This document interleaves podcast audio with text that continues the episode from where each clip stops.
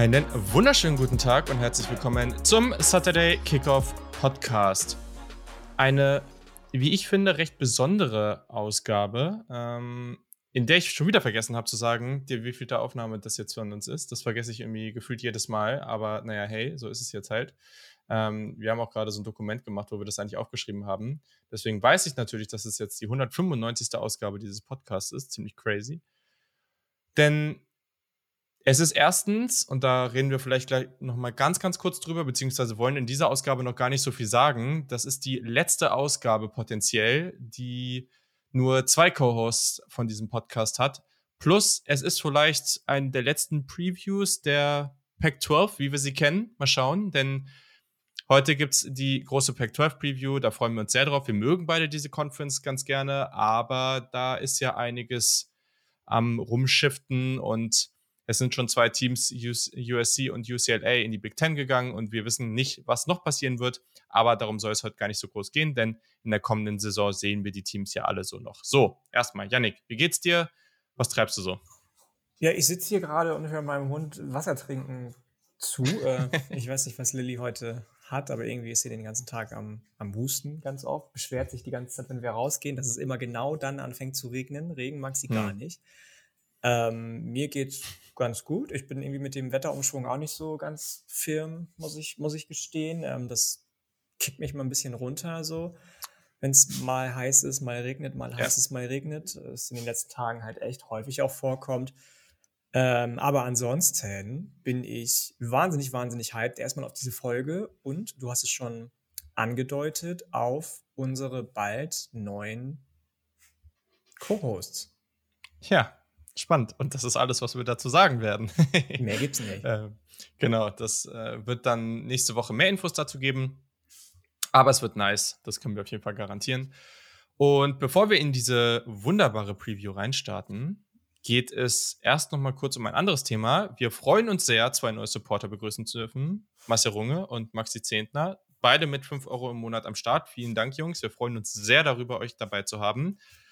Und was sie richtig gemacht haben, ist, dass sie jetzt dadurch natürlich die Möglichkeit haben, bei unserem Saturday Kickoff äh, Fantasy Ligen Spiel, College Football, NFL, Fantasy Dingens mitzumachen. Ja, das, äh, das könnte, es, es könnte einen besseren Namen geben, aber genau, wir haben ja vor, ich weiß gar nicht, was letztes Jahr, vorletztes Jahr, mh, hm, ein, eine Art Ligensystem aufgebaut, was relativ normal NFL Redraft ist, aber so einen College-Einfluss hat. Janik, äh, du managst das bei uns ja so ein bisschen. Ey, war das ähm, letztes Jahr oder war ich meine vorletztes Jahr? Vorletztes ich meine, Jahr. Wir haben es vorletztes Jahr eingeführt. Letztes Jahr sind nochmal deutlich mehr Leute dazugekommen, weil wir uns dazu ja. entschieden haben, noch dritte Ligen aufzumachen, glaube ich, ne? Ähm, genau. Die dann auch relativ schnell gefüllt waren, was super cool war. Ähm, was du gerade schon angesprochen hast, dieses College zumindest Element, was in dem Ganzen drin ist. Natürlich ist das Ganze auch noch erweiterbar. Wir haben jetzt vor ein paar Wochen die Supporter, Supporterinnen auch gefragt, was sie noch für Anregungen hätten, die man bitte mit einbeziehen könnte in dieses ganze System. Ähm, heißt, dass ihr neben dem ganz normalen jährlichen Redraft-Geschehen, das in diesen Ligen passiert, immer ein sogenanntes Pipeline-Ride habt. Und für dieses Pipeline-Ride habt ihr immer das, oder diese Pipeline-Ride besagt, dass ihr immer das Recht darauf habt, ein ja, ein Offensivspieler bis jetzt. Individual Defensive Players haben wir noch nicht mit drin. Ähm, zu ziehen eines Colleges eurer Wahl, das aber noch nicht vergeben sein darf. Ich habe ja schon eben gesagt, wir sind jetzt inzwischen bei vier Ligen, was ja schon viel ist. Das heißt, jede von diesen Ligen ist, glaube ich, mit 14 bis 16 Mannschaften mhm. gefüllt. Das heißt, es sind auch max äh, mindestens schon, das muss ich mal kurz überschlagen, 64 Teams vergeben. Ähm, ja, diese 64 Teams können nicht mehr ausgewählt werden. Falls ihr trotz dessen noch ein Team findet, auf das ihr Bock hättet, mit Pipeline Ride zu spielen, dass man ja aber dann auch traden kann für gewisse Values, wenn man ganz genau weiß, Team X, Team Y braucht unbedingt mehr Pipeline Rides und ich brauche meins nicht unbedingt, ähm, dann meldet euch doch bei uns, werdet Supporter, Supporterinnen, seid in diesem System mit dabei. Wir haben ja auch gerade die Überlegung, ähm, eine neue Dynasty noch zu starten, eine zweite. Ja. Im Moment spielen wir eine bisher. Ähm, auch aufgrund dessen, dass wir ja bald zwei neue Co-Hosts haben, dachten wir uns, wenn da alle vier von uns dabei sind, wäre es dann nochmal ein bisschen cooler. Mhm. Ja. Auch da wird es College-Elemente geben. Wir wissen noch nicht so genau, was es ja. da insgesamt geben wird. Oder wird es da keine College-Elemente geben? Doch. Doch, doch, doch, doch. Aber ich glaube, also genau, das Redrafting, was du jetzt gerade angesprochen hast, da, äh, was ich cool finde daran, und klar, jetzt mittlerweile sind da schon auch einige Teams vergeben, aber wenn wir jetzt wirklich das so machen sollten, mal schauen, weiß ich noch nicht, dass es vielleicht auch ein paar IDP-Spieler einfach geben würde, dann erweitert es den Kreis der Teams, die vielleicht noch einen spannenden NFL-Spieler irgendwie haben. Ähm, Auf ja, jeden Fall, definitiv. Und also es ist praktisch so, ihr wählt das Team und das Team ist dann auch der Name eures, eures Fantasy-Teams und es ist ja schon cool, ne? Also da, wenn ihr zum Beispiel noch kein Lieblingsteam habt, dann könnt ihr euch dadurch dann irgendwie auch ein Team aussuchen und, und dem vielleicht ein bisschen näher kommen. Und ähm, ja, das ist auf jeden Fall sehr, sehr nice. Und eben, wie du gesagt hast, die Dynasty, die wird auf jeden Fall auch College-Elemente haben. Diese College Football Pipeline Liga, wie sie generell so genannt wird. Ja, mittlerweile gibt es echt einige Version davon. Ich habe immer mal wieder gehört, dass andere auch solche Ligen gestartet haben. Da ist es ja ein bisschen anders. Da ist es ja so, dass man wirklich klassische Dynasty-Liga eigentlich, aber es ist eben so, dass man erstmal mit einer sogenannten College Draft startet. Für diese College Draft ähm, kriegt man einen Pick zugelost und je nachdem, wenn ich den ersten Pick in der College Draft habe, dann habe ich den letzten in der Startup Draft und dann kann ich mir ein College-Team auswählen. So, das ist erstmal cool, ja. Und wenn, und das bedeutet dann letztendlich, dass wir jedes Jahr in der Rookie Draft haben wir fünf Runden. Und die fünfte Runde ist unser sogenanntes Pipeline Ride. Und das heißt, wenn, wenn auch immer ihr einen Spieler, also zum Beispiel jetzt, wir gehen jetzt mal zurück, ich bin zum Beispiel bei uns Ohio State ähm, in der einen Liga und habe ähm, da mein Pipeline Ride gehabt für die letztjährige NFL Draft. So, dann haben wir Rookie Draft gehabt und dann konnte ich mir einen der Rookies aussuchen, dass der direkt in mein Team kommt und gar nicht erst in die Rookie Draft eintritt, so dass andere den ziehen können. Dementsprechend habe ich zum Beispiel Garrett Wilson gezogen. So. Und ähm, das ist dann halt ganz cool, weil dadurch ist, gibt es eben auch die Möglichkeit, dass man da an der Stelle mh, hm, viel, viel stärker auch einfach ähm, wie viel stärker sich auf, auf dieses Team aufpassen muss, einfach gucken muss, okay, was geht da, in welche Richtung geht das so, ähm, muss ich mal, trade ich vielleicht mein Pipeline Ride, weil jemand anders irgendwie mehrere ähm, spannende Prospects hat und, und dafür muss die Person mir aber dann vielleicht einen First Rounder oder sowas geben. Also da gibt es eine Menge Möglichkeiten. Wenn die Liga voll ist, werden wir sicherlich noch mal kurz diskutieren, weil es gibt verschiedene Möglichkeiten. Wir sehen gerade auch, dass man es zum Beispiel so machen kann, dass man Alabama, Georgia und Ohio State komplett rauslässt, einfach weil die so viel dominanter sind als der Rest und dadurch wird auch die Rookie Draft an sich wieder ein bisschen aufgewertet. Eine Idee, die ich vielleicht auch noch habe, ist halt dieses Rookie, dieses Pipeline Ride ähm, nicht in der Rookie Draft anzulegen, sondern in der Devi Draft und da kann man dann halt einfach Spieler ziehen aus der eigenen Uni. Was daran ganz schön ist, ist, dass man die Spieler dann als Freshman ziehen muss und das heißt natürlich, dass es da eine viel größere Unsicherheit gibt und wenn man da jetzt sehr viel unsicherer ist, wie man da jetzt eigentlich zieht, dann ist die Wahrscheinlichkeit halt höher, dass die Rookie Draft immer noch eine höhere Qualität hat, einfach, weil langfristig, wenn ich jetzt hingehe und ähm, Ohio State hat dieses Jahr wieder, weiß nicht, zwei, drei ähm, Top 100 Receiver und einen von den drei ziehe ich jetzt, die Wahrscheinlichkeit, dass genau das der richtige Spieler ist, der dann in drei oder vier Jahren in der NFL Draft auch der höchstgezogene ist, weiß man nicht, ne? Also da kann einiges passieren und dementsprechend macht das Element dann vielleicht auch nochmal spannender. Da können wir nochmal drüber reden. Die Idee hatte ich jetzt auch gar nicht mit den anderen besprochen, aber finde ich eigentlich auch ganz cool. Ähm, auf jeden Fall ist es nice. Normal Dynasty, NFL und mit diesem College, ja, Aspekt drin. Und ähm, das macht mir persönlich am meisten Spaß. Ähm, wir machen das eigentlich immer, ich finde die Ligen ganz cool. Und wenn ihr dabei sein wollt, wie gesagt, für die Dynasty haben wir jetzt natürlich maximal 16 Spots ihr könnt natürlich, also ihr solltet nicht einfach nur deswegen reinkommen, ihr sollt natürlich auch gerne einfach Supporter werden wollen. Und ähm, für die Redraft-Ligen, da kriegen wir alle auf jeden Fall unter, das sollten wir hinbekommen. Wichtig dabei, Deadline, weil wir brauchen eine Deadline, Janik muss das alles vorbereiten, alle müssen eine Redraft machen können, ist der 21. August, 23.59 Uhr für die Redraft-Ligen. Für die Dynasty ist es aber ganz ähnlich. Ihr könnt mal auf den Kalender gucken. 9. September, glaube ich, geht's los in der NFL. Bis dahin müssen wir diese College Draft und die gesamte Startup Draft noch durchhaben. Das heißt, ähm, jetzt wissen auch die anderen SupporterInnen, dass wir jetzt hier mit loslegen. Das heißt, es kann sein, dass das Ding morgen oder übermorgen voll ist. Weiß ich natürlich nicht. Aber es wird jetzt relativ flott gehen. Trotzdem, wenn ihr Bock habt, egal ob ihr jetzt schon Supporter seid oder dazukommt, bitte schreibt uns wenigstens eine Nachricht und schreibt mal kurz so, wie ihr sonst so Fantasy spielt und warum ihr Bock habt, dabei zu sein. Das wird jetzt nicht einfach so ausgewählt, so nach dem Motto First Come, First Serve, sondern ihr sollt schon auch irgendwie Bock haben und vielleicht ein bisschen Erfahrung, weil es jetzt nicht das größte Standardformat ever ist. Das müssen wir noch dazu sagen. So, Janik, haben wir irgendwas vergessen? Ich glaube, du hast in deinem langen Exkurs einmal ja. alles runtergerattert und wir sind startklar, beziehungsweise die Hörer, HörerInnen, die Interesse daran haben, dürften alles wissen jetzt. Ansonsten, wie immer, gilt natürlich auch, schreibt uns gerne bei Instagram, Twitter, privat über den ZDD Kickoff-Account, wenn ihr noch genaueres wissen wollt. Alles dafür in den Show Notes. Und ich weiß, also das haben Podcaster so an sich, dass sie äh, ten dazu tendieren, zu viel zu reden. Das ist bei mir leider auch so. Naja, egal. Ihr habt es euch selber ausgesucht. Ihr hört diesen Podcast schließlich freiwillig. Also, Pack 12, Yannick. Ähm, ganz wichtig, wenn wir auf den Rückblick schauen der letzten Saison, der 2021-Saison, dann sehen wir hier noch Divisionen. Das werden wir dieses Jahr nicht mehr in der Pac 12 sehen. Die Pac 12 hat die North und die South aufgelöst und wir werden ein gesamtes Ranking nur noch sehen, was ich persönlich sehr cool finde. Ähm, einfach weil dadurch nicht mehr dieses, wenn jetzt mehrere gute Teams in einer der Divisionen sind, ähm, gibt es nicht mehr das Problem, dass wir da vielleicht nicht das bestmögliche Conference Championship Game sehen. Wie siehst du das und vielleicht willst du einen ganz, ganz kurzen Rückblick auf die letzte Saison geben?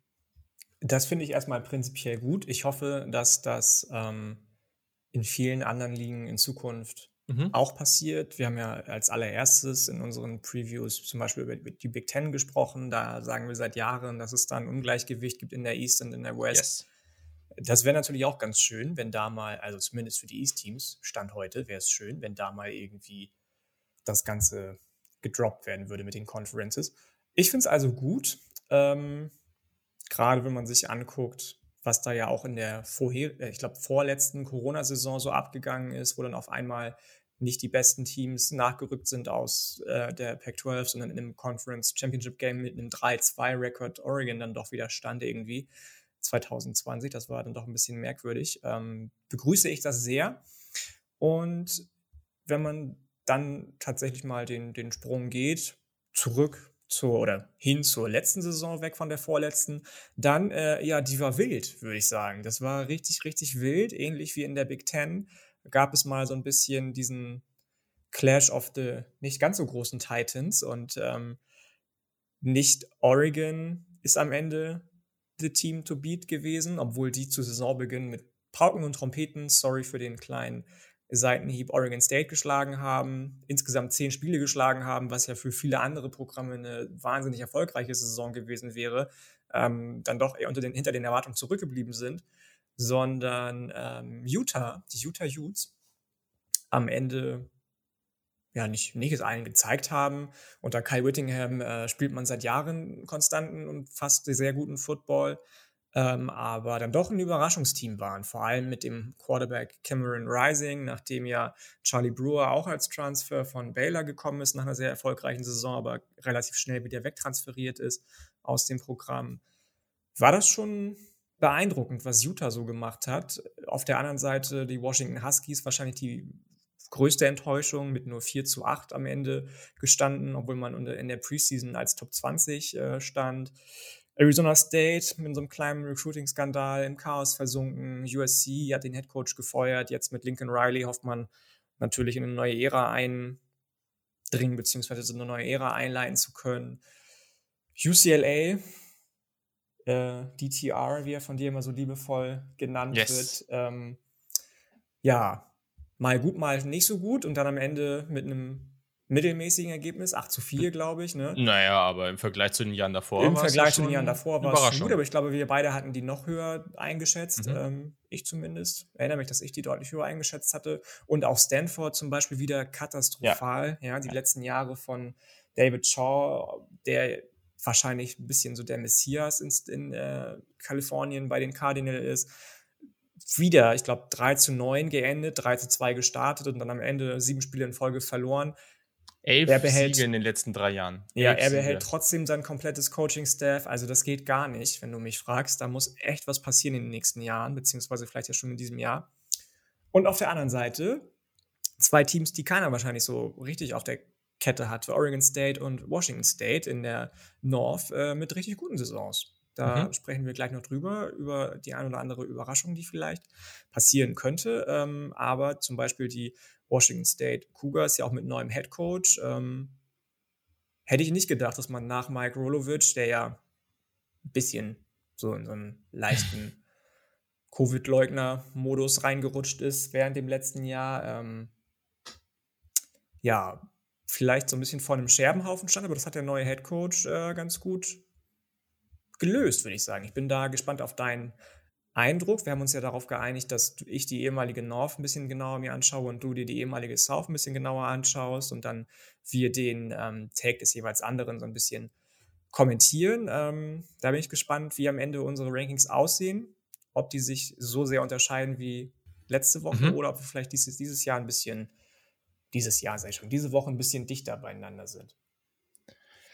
Yes, ja, wird auf jeden Fall spannend. Also auch hier wieder ist irgendwie ein ganz anderer Vibe als in der SEC zum Beispiel, ist ja auch kein Wunder.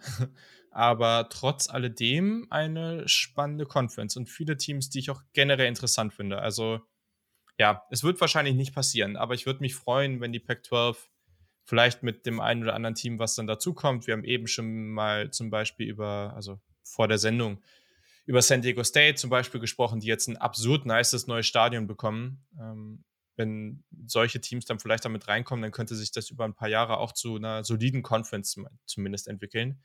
Aber dafür müsste Oregon und Washington und so, die müssten dafür schon drin bleiben. Ähm, mal gucken, mal gucken, was da passiert. Also, lass uns mal reinstarten. Hm. Wie sieht es bei dir aus, wenn du über die Teams sprichst, äh, die, die um den Conference-Titel ja, mitspielen können? Also, wen, wen siehst du da? Vielleicht fangen wir einfach mal mit deiner Division an. Wen siehst du da? Und ähm, ja, dann kannst du auch einfach mal mit einem Team starten und ein Plädoyer dafür raushauen.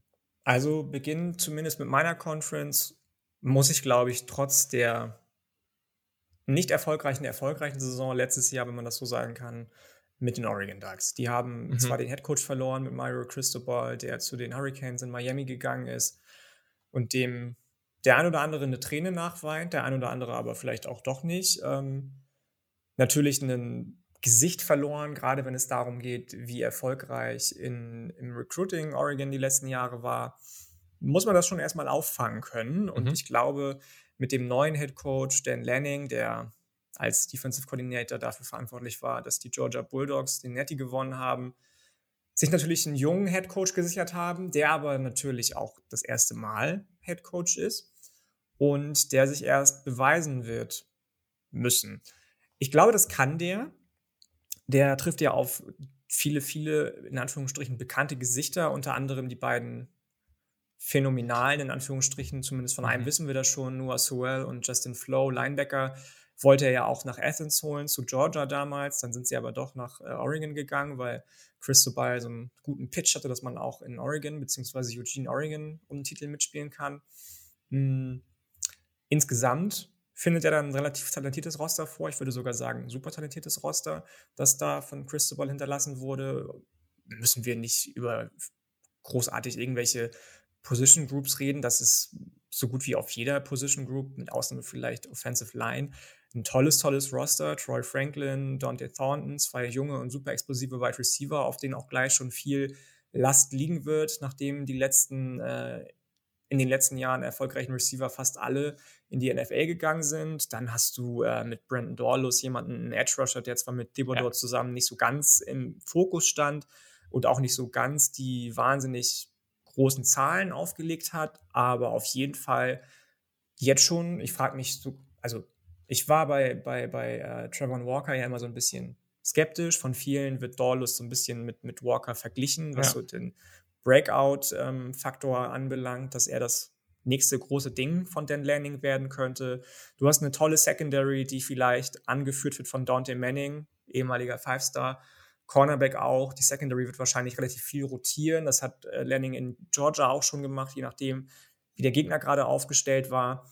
Die große, große Frage ist, und das ist einfach immer so, da brauchen wir nicht drum rumreden, was macht der Quarterback? Du hast ähm, mhm. Ty Thompson, der letztes Jahr als Freshman reingekommen ist, der höchst gerankte Recruit aller Zeiten auf Quarterback gewesen ist. Aber du hast zum Beispiel auch jemanden wie Bo Von Nix. denen die Oregon bekommen hat, ne? Also Von denen die Oregon bekommen hat. Genau. Richtig, richtig. Aber du hast zum Beispiel auch jemanden wie Bo Nix. Bo Nix, ehemals Auburn, Auburn Tigers, spielt jetzt wieder unter, in Anf unter oder trainiert zumindest bis jetzt unter äh, Kenny Dillingham, den, den Lerninger als Offensive Coordinator installiert hat, der bei FSU gearbeitet hat früher und, und eben auch äh, in äh, Knicks Freshman Saison, in der er ja zum Beispiel in seinem allerersten Spiel den Game-Winning Touchdown geworfen hat gegen die Oregon Ducks.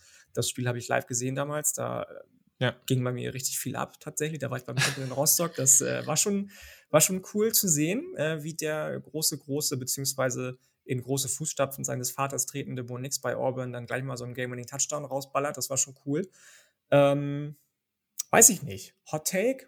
Kann er der neue Joe Burrow werden und mit nur einer guten Saison in Anführungsstrichen weit oben landen im äh, Quarterback-Draft-Ranking? Ich bezweifle das, aber you'll never know. Hm, ich traue es auf jeden Fall Oregon zu, dass sie gerade in der North, beziehungsweise der ehemaligen Division äh, North, mit den Teams, die da noch so mit rumspielen, eine große, große Rolle spielen können und auf jeden Fall eines der Teams to watch sind. Hm. Ja, ich gehe bei vielem mit. Ich glaube, also ne, die Wide Receiver Gruppe ist super spannend. Ähm, ich glaube auch Running Backs und so mache ich mir keine Sorgen. Defense hängt natürlich schon viel davon ab, ob Justin Flo, der ja sogar höher gerankt war als nur Soel damals, ähm, ob der jetzt, der hat ja bisher nur zwei Spiele für die Ducks bestreiten können, ob der jetzt wirklich so diesen, das, das Talent aufs Feld bringen kann und vor allem mit den Verletzungen, weil die beiden enablen, glaube ich, diese gesamte Defense wirklich einfach völlig ausrasten zu können. Ich glaube, also die sind so wichtig und die sind so talentiert. Hm. Offensive Line mache ich mir gar nicht so einen Stress, ehrlich gesagt. Also auch eine brutal erfahrene Gruppe. Also, das ist wirklich sehr, sehr stark, was sie da haben. Ähm, unter anderem mit dem Right Tackle einmal, einfach einer der besten Namen überhaupt. Ähm, Mala, oh Gott, oh Gott, Mala Esiala, shit, okay, jetzt habe ich schon viel verkackt hier. Mala Esiala, oh Marve Laulu, okay. Das, das ist ja froh, dass Washington erst gleich kommt. Die haben noch viel mehr Hawaiianer im, im Roster. Ja, ja, aber der Name ist halt schon auch crazy, ne? Also, ja, auf jeden Fall ziemlich gut. Ähm, Bo Nix der Unterschied zwischen Joe Burrow und Bo Nix war, dass Joe Burrow vorher, bevor er zu LSU ist, kaum gespielt hat oder fast gar nicht. Bo Nix haben wir jetzt schon sehr viel gesehen und ich habe ehrlich gesagt sehr wenig Vertrauen, dass er. Also ich glaube, dieses Ducks-Team hat schon ein gewisses Upside. Und ich sehe gerade nicht, dass Bo Nix das eben mittragen kann. Also natürlich weiß man jetzt auch nicht, wie die anderen sehr jungen Quarterbacks dahinter jetzt aussehen, aber mit Bo Nix finde ich, das capt dir meiner Meinung nach eher so ein bisschen das Upside, dass du da nicht so wirklich weit mitkommst. Ich würde es ihm wünschen, wäre cool. Aber ja, das wäre das wär natürlich irgendwie ähm, ganz, ganz gut, ähm, wenn das klappen würde. Ähm, eine Sache, die man hier vielleicht noch erwähnen muss, ist leider sehr, sehr traurig, dass man das hier erwähnen muss, aber ähm, diese Tight End Gruppe, die sah ursprünglich mal sehr, sehr gut aus. Ähm, leider ist diese Offseason da was sehr, sehr, sehr Schlimmes passiert und zwar ist Spencer Webb, der höchstwahrscheinlich auch Tight End 1 gewesen wäre, ähm, beim Klippenspringen äh, umgekommen, also gestorben, was echt einfach krasser Schock war und auch, glaube ich, für dieses Team ganz, ganz heftig war. Ähm, einfach ab, absurd surreale Geschichte. Ähm, und ja, also kann man auch nur sagen, dass, dass, dass man die besten Wünsche irgendwie an seine Familie rausgibt und, und Freunde und ist ja einfach eine richtig heftige Geschichte. Und ähm, ja, da muss man natürlich auch erstmal gucken, wie sich dieses Team davon vielleicht lösen kann und, und vielleicht kriegen sie auch einfach diese Energie und sagen sich, okay, wir, wir müssen für Spencer Webb irgendwie einfach eine ultimative Leistung bringen. Ähm, das ist einfach richtig heftig, was da passiert ist. Kann man jetzt auch gar nicht mehr so viel zu sagen, ähm, weil da gibt es keinen guten Übergang von, aber solche Stories möchte man einfach, da möchte man einfach nicht von hören, ähm, beziehungsweise möchte man einfach nicht, dass sowas passiert. Nee, definitiv Und, nicht. Ja, Genau. Das äh, wird man dann natürlich sehen. Ne? Das ist ja, ich habe gerade ja schon über Utah gesprochen im Saisonrückblick. Ja. Die waren ja auch innerhalb eines Jahres zweimal von solchen schrecklichen Nachrichten betroffen, dass da ja. Spieler leider umgekommen sind unter sehr, sehr traurigen Umständen. Und man hat gesehen, was das dann mit dem Rest des Rosters gemacht hat, dass da vielleicht nochmal ganz andere Motivationen freigesetzt wurden. Ähm, das sollte natürlich nicht der einzige Anreiz sein, das auf keinen Fall, aber wenn man das im Hinterkopf behält und sagt, jetzt für ihn und jetzt erst recht, dann ist es vielleicht nochmal ein extra Schub. Yes. Genau, ähm, wir können noch kurz auf den Schedule gucken, weil das, was da vor allem spannend ist, ist, dass die erste Woche gleich gegen Georgia ähm, auf dem Schedule steht. Also gleich gegen das ehemalige Team von Dan Lanning, vom neuen Head Coach und vom amtierenden National Champion. Das wird natürlich gleich mal ein richtiger Test sein. Mal gucken, was da passiert. Ähm, aber ja, gleich in, am 3. September ein sehr, sehr nices Spiel der Oregon Ducks. So, gehen wir mal weiter. Siehst du jetzt realistisch noch ein Team in aus dieser North Division, die es ja jetzt nicht mehr gibt, aber wir haben es trotzdem so eingeteilt, ähm, von den Teams, die du dir angeguckt hast, wo du sagst, okay, ich sehe die halt wirklich als Contender. Jetzt nicht als Überraschungsteam, sondern ich sehe die wirklich als Contender. Habe ich mir tatsächlich nicht aufgeschrieben, muss ich ja. sagen. Ich habe ja, ähm, noch einige Teams, die überraschen können, das auf jeden Fall, beziehungsweise wir haben ja auch mal so eine Rubrik, wen können wir sonst oder wen müssten wir sonst noch erwähnen, ähm, davor ja. einge, eingeloggt in Anführungsstrichen, aber als Contender aus der ehemaligen North habe ich aufgrund von bei diesen Teams viel zu vielen großen dann doch Fragezeichen und vielleicht auch zu wenig Talent und zu vielen miserablen Saisons in der Vergangenheit wirklich nur Oregon. Ja, gehe ich mit. Okay. Ja, dann, ich habe zwei Teams auf dem Zettel stehen aus der früheren South, die jetzt um die Titel mitspielen sollten. Hm, und starten wir doch mal mit dem, die jetzt ja auch tatsächlich endlich mal diesen Sprung geschafft haben und die Conference gewonnen haben mit den Utah Utes. Hervorragendes Jahr gespielt, ähm, haben wirklich sehr, sehr, waren sehr gut unterwegs, ähm, gab drei Niederlagen am Ende. Eine war, es waren eigentlich alle eher überraschend, ne? Also gegen BYU, ähm, San Diego State und gegen Oregon State. Das war natürlich sehr, sehr überraschend. Am Ende im Rose Bowl hat man gegen Ohio State eine sehr, sehr knappe Partie, sehr, sehr unterhaltsam, knapp 48, 45 verloren. Dieses Jahr ja, geht es gleich richtig los. Man spielt gleich in Woche 4, ähm, gleicher Spieltag wie, wie der von Oregon gegen Georgia. Ähm, am 4. September. Habe ich gerade Woche 4 gesagt? Nee, ne? Vielleicht habe ich gerade Woche 4 gesagt. Aber naja. Mhm. Woche 4 hast du gesagt, ja. Aber ja, nee, ich meine Woche 1 am 4. September so rum. Er spielt man bei Florida und das ist natürlich schon mal ein richtig fettes Ding. Sollte eine echt coole Partie werden. Und Utah wird gerade tatsächlich wieder als dieses klare Favoritenteam in der Pac-12 generell gesehen. Also ich habe viele größere amerikanische Publikationen gesehen, die Chancen sehen, dass Utah auch wirklich wieder für das Playoff challengen kann. Und es gab auch den einen oder anderen, der wirklich gesagt hat, ja, ich tippe sie ins Playoff. Und das ist halt schon verrückt. Also Utah, vor, also vor zehn Jahren sind die ja ein Power 5 Team geworden. Jetzt haben sie das erste Mal die Pac-12 gewonnen. Sie waren relativ konstant, auch wirklich da oben mit dabei, aber trotzdem, das war jetzt das erste Mal. Und ähm, was halt wirklich genial ist für sie, ist, dass 17 Starter zurückkommen. Die Offense ist wirklich sehr balanciert. Also letztes Jahr hatte man fast ziemlich, also genau 3000 Passing Yards und ziemlich genau 3000 Rushing Yards. Schedule ist nicht einfach, aber grundsätzlich hat man hier ein wirklich talentiertes Team. Also gerade auf, auf Running Back, glaube ich, muss man sich da keinen Stress machen. Tavian Thomas ist zurück, der hat mit 21 Touchdowns den Single-Season-Rekord für die Utes letztes Jahr aufgestellt. Ähm, dann hat man auf Wide Receiver die Situation, dass man Britton Covey ersetzen muss. Ähm, aber die haben da auch einige Big Body Receiver, die da vielleicht so den nächsten Schritt machen könnten. Senior Jane Dixon, der sollte der wichtigste Deep Threat sein. Natürlich über äh, den Tight End Brian Keefe, den, über den haben wir schon öfter gesprochen, ist so die primäre Waffe im Receiving Game. Ich glaube, von der O-Line kann man wieder gute Leistung erwarten. Cornerback Clark Phillips ist ein richtig, richtig starker Spieler. Einer der Spieler, den ich als Ohio State-Fan auch immer hinterher weine, weil er ja damals decommitted hat und dann zu Utah gegangen ist.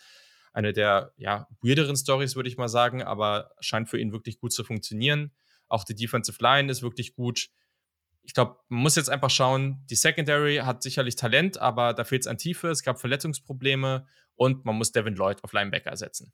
Und das ist alles andere als einfach. Das ist, glaube ich, die große Herausforderung. Quarterback Cam Rising war wirklich überraschend stark. Der passt perfekt in diese Defense. Ähm, aber auch wenn das eher eine Run-Heavy ähm, Offense ist, es wird schon viel von ihm abhängen. Und ich glaube, so gut er auch war, er muss vielleicht noch ein bisschen was draufpacken, um diese Hoffnung, die man da jetzt hat, ganz, ganz oben angreifen zu wollen. Also wenn man das machen möchte, dann muss er vielleicht schon noch, schon noch einen Schritt machen, aber das ist natürlich auch möglich. Ja, auf jeden Fall. Ich würde da prinzipiell erstmal mitgehen. Ähm, die Utes, ich habe das eben schon, schon angesprochen in dem, in dem Rückblick mit Kyle Whittingham, so langsam ernten sie vielleicht auch die, die ähm, Früchte des Erfolgs, beziehungsweise die Früchte, die er gesät hat vor, vor zehn Jahren, nachdem man aus der Mountain West sie gekommen, glaube ich, ne? oder aus der WAC? Äh, boah, du fragst mich jetzt wieder Sachen. Ist ja auch egal. Ähm, prinzipiell habe ich das noch nicht verfolgt. Ich gucke mal. Ähm, dass man da schon gesehen hat, Utah ist natürlich ein riesiger Markt erstmal und da ist auf jeden Fall Potenzial da. Ähm, so langsam stellt sich dann für ihn auch der, der sichtbare Erfolg, sage ich mal, ein. Im Programm selbst weiß man das bestimmt schon länger, dass er mhm. der Richtige ist, sonst würde man nicht so lange an ihm festhalten. Definitiv nicht. Ähm, und dann eben nach so einer erfolgreichen Saison bekommst du eben auch mal so hochrangige Recruits, ein Top 100 Recruit aus dem eigenen Staat, aus Salt Lake City, Länder Barton, Linebacker zum Beispiel. Du hast eben gesagt, es wird schwierig wahrscheinlich, ähm, den Linebacker Nummer 1 zu ersetzen mit Länder Barton, der dann vielleicht schon in seinem ersten Jahr Snaps bekommt und auch einen super spannenden Spieler, Mahamud Diabate, den sie von den Florida Gators aus dem Transferportal mhm. landen konnten. Ist es vielleicht möglich, kann ich mir gut vorstellen, dass man da Devin Lloyd dann nicht eins zu eins ersetzen kann. Dafür war der, glaube ich, als Spielertyp einfach zu unique, der ja auch viel in, in ähm, ja. Pass-Rushing-Situationen eingesetzt wurde. Aber kann mir schon vorstellen, dass Whittingham das auf die Kette bekommt. Definitiv. Du hast schon andere Spieler angesprochen, Dalton Kincaid, äh, Clark Phillips, mega Cornerback, vielleicht ein bisschen anders heißt, aber richtig, richtig spannend. Cam Rising, den konnte ich ja immer nicht so ganz einschätzen, beziehungsweise mir noch nicht mal seinen Namen merken die ganze letzte Saison. Inzwischen geht das Ganze gut. Ähm, der hat sich den Spot auf jeden Fall verdient, den Nummer 1 Spot. Ich bin auch auf deiner Seite, dass sie definitiv um den Conference-Titel mitspielen werden können und vielleicht sogar müssen mit dem Roster, weil da eben auch viel Erfahrung dann doch zurückkommt. Ja. Und noch um das nachzuliefern, also sie waren in der WAC von 1962 bis 1998 und danach waren sie in der Mountain West von ah, 99 okay. bis 2010. So viel, also das WAC war ja für viele, stimmt, für viele Teams ja. der Sprung in die Mountain West, das, das stimmt, ja. Yes. So. Ja, also diese Spitze finde ich hier sehr, sehr schwierig, wirklich auch so zu ranken, weil über ein Team müssen wir natürlich hier sprechen. Da bin ich schon der Meinung, ich habe keine Ahnung, ich, ich tue mir schwer, wirklich zu sagen, wo es hingeht, weil es kann wirklich in jegliche Richtung gehen, aber meiner Meinung nach müssen wir hier über USC sprechen. Ja. Weil das, was da passiert ist, das war ja, es, das war die verrückteste Offseason, an die ich mich persönlich erinnern kann im College Football. Und dieser Move von Lincoln Riley von Oklahoma zu USC war die absolute Speerspitze davon. USC ein ganz, ganz, ganz großes und sehr relevantes Programm mit toller Lage, recruiting-mäßig, haben vom Campus her alles, was du willst, ähm, tolle Lage in einer tollen Stadt, super Wetter. Aber das Footballprogramm hat es in den letzten Jahren nicht auf die Reihe bekommen. Ja, klar, da gab es auch immer wieder Verletzungen und so weiter, aber letztes Jahr, auch wenn zum Beispiel Drake London, der beste Receiver, sich nach, ich glaube, sieben Spielen verletzt hatte, trotzdem hat es halt einfach echt nicht hingehauen. Und man hat eine wirklich schlechte Saison gespielt. Am Ende standen sie bei 4 und 7. Äh, und ja, dann hat man jetzt halt einfach einen ganz, ganz heftigen Move rausgeholt. Und jetzt muss man mal schauen, was dieses Jahr passiert. Ich, der Schedule ist halt eigentlich so ein bisschen, zumindest am Anfang, so ein bisschen Cupcake-mäßig. Und da dürfen sich natürlich kein, keinen irgendwie Aussetzer leisten, aber wenn du mit Rice, Stanford, Fresno State, Oregon State, Arizona State, das ist erstmal, also eigentlich müssen die da erstmal relativ entspannt und dominant, dominant durchgehen. So, ne? Ähm, und das könnte natürlich auch ein guter Weg sein, sich einzuspielen, aber mal gucken, das ist natürlich auch gefährlich, dass du da gleich vielleicht irgendwo mal ausrutscht und dann geht es gleich schon wieder los. Ähm, generell aber natürlich ein brutal talentiertes Team und das kommt vor allem durchs äh, Transferportal. Also diese Madness dieses, dieser Offseason hat natürlich nicht nur Lincoln Riley gebracht, sondern unter anderem auch Quarterback Caleb Williams von Oklahoma, einer der, wenn ich, ja, ja, weiß nicht, ob der talentiert ist, aber vielleicht einer der talentiertesten Quarterbacks im College Football. Dazu kam noch Mario Williams, ähm, auch von Oklahoma, auch ein wirklich, wirklich starker Wide Receiver. Ähm, dazu noch vielleicht der beste College Football Wide Receiver. Ich würde schon sagen, dass er Top 3 war. Jordan Addison von Pittsburgh gekommen. Dann hat man aus der eigenen Conference von Oregon Running Back Travis Dye loseisen können. Also auch das äh, ziemlich heftig, dass man da sich einfach mal so in der eigenen Conference so bedienen kann. Und schwuppsiwupps sieht diese Offense wirklich sehr, sehr stark aus. Natürlich muss man abwarten, wie die Offensive Line aussieht. Auch da hat man Transfers bekommen, aber ne, und auch gerade so die Defensive Line, das ist ja immer so das Ding, dass man in Kalifornien vermeintlich sehr, sehr gut so diese ganzen Skill-Position-Spieler rekrutieren kann, aber dass es den Teams da immer etwas schwerer fällt, wirklich die Defensive und Offensive Line auf das gleiche Physis-Niveau zum Beispiel der SEC-Teams zu bringen. Das wird sicherlich eine der großen Challenges von Lincoln Riley sein über die Jahre. Aber offensiv, glaube ich, muss man sich da nicht so viele Sorgen machen. Ähm, USC hat eine Offseason mit so unglaublich viel Turnover hinter sich. Es sind so viele Spieler gegangen, so viele neue da. Das Talent in der Spitze ist hervorragend. Ich glaube, es ist eine ähnliche Situation wie bei LSU. Sicherlich ist die Spitze hier vielleicht gerade auf Quarterback auch noch mal talentierter, aber die Spitze ist sehr, sehr talentiert. Ne? Defensiv hast du ja zum Beispiel auch mit Corey Foreman noch jemanden, der, glaube ich, sogar der Nummer 1 Recruit seiner Klasse war. Ähm, sehr, sehr starke Spieler, nur es ist wirklich die Frage, ob die Tiefe da ist. Ähm, die Defensive Line wurde letztes Jahr wirklich von schwächeren Teams absolut dominiert. Der neue Defensive Coordinator Alex Grinch muss hier einiges tun, dass, dass es da einen Sprung gibt. Ähm, und sie haben halt einfach 31,8 Punkte letztes Jahr zugelassen. Das war der schlechteste Wert ever für USC. Und das darf natürlich so nicht nochmal so vorkommen. Also in der Defensive Line haben sie auch ein paar Transfers bekommen, ne? auch Edge, äh, Romelo Hyde von, von Auburn ist gekommen, ne? dann haben sie auf Linebacker Alabama Transfer Shane Lee, der ist auch eher durch Verletzungen da im Depth-Chart von Alabama ein bisschen gefallen. Das lag jetzt gar nicht unbedingt am, am Talent. Ähm, auch auf Cornerback, ne, da muss man jetzt auch mal schauen, ob Five-Star-Freshman Domani Jackson jetzt schon irgendwie was reißen kann oder ob das noch ein bisschen dauert. Aber grundsätzlich, wenn ich die weit oben schätze, dann basiert das sehr, sehr stark darauf, dass diese Offense rund um Williams und Williams und äh, Edison, Travis Dye, dass die einfach völlig ausrasten. So, jetzt bin ich gespannt, äh, wie du das einschätzt. Das Ding ist halt bei denen der Schedule, ne? Du hast es schon gesagt, das ist so ein bisschen gerade am Anfang Cupcake-mäßig.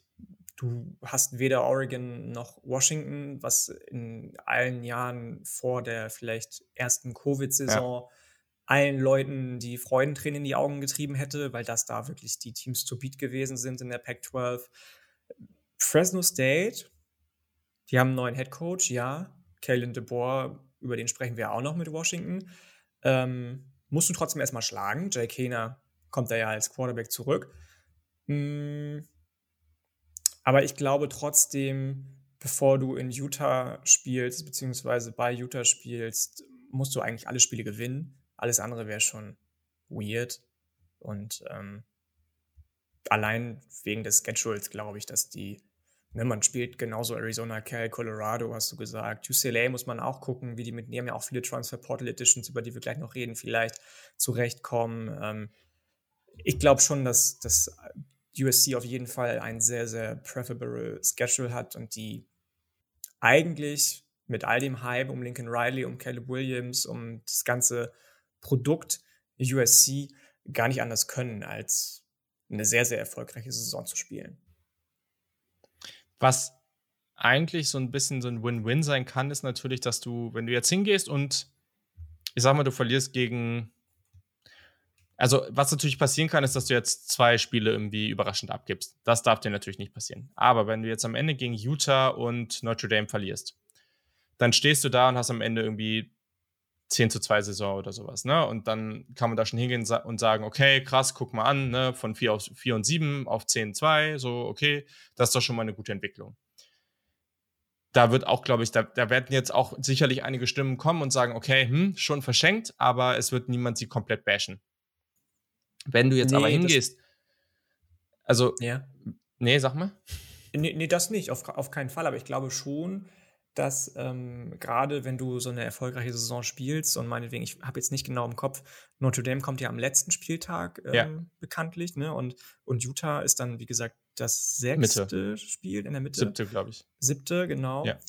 Hm, ich kann mir schon vorstellen, dass gerade dieses Spiel gegen Notre Dame, was ja super prestigeträchtig ist für, für USC, auch für alle Studenten, für Alumni und so weiter und so fort, für die Booster, dass man, wenn man da verliert, ja, Marcus Freeman ist ein sehr talentierter Head Coach, aber gegen ein Team, das jetzt gerade Tyler Buckner als Starting Quarterback benannt hat, der noch nicht wahnsinnig viel Erfolg in seiner Karriere, auch wenn die bis jetzt sehr kurz gewesen ist, er geht ja in sein Sophomore-Jahr, ähm, dann, dann da verliert, ähm, das kann schon wieder einige sehr grumpy werden lassen. Gerade wenn ich mir anschaue, wie Caleb Williams in den Spielen gespielt hat, die er in Oklahoma dann nicht ganz so erfolgreich gespielt hat, wo mhm. er dann mhm. teilweise wieder für Spencer Rattler gebencht wurde ich weiß nicht, ob da nicht die Medien in äh, Kalifornien noch mal eine Schippe harscher sind als die in äh, Norman, Oklahoma und dann gleich wieder sagen, oh Junge, was ist los mit dir? Hauptsache die dicken NRL-Deals kassieren, aber ähm, nicht äh, keine Leistung bringen und ob ihnen das dann nicht vielleicht auch schon so ein bisschen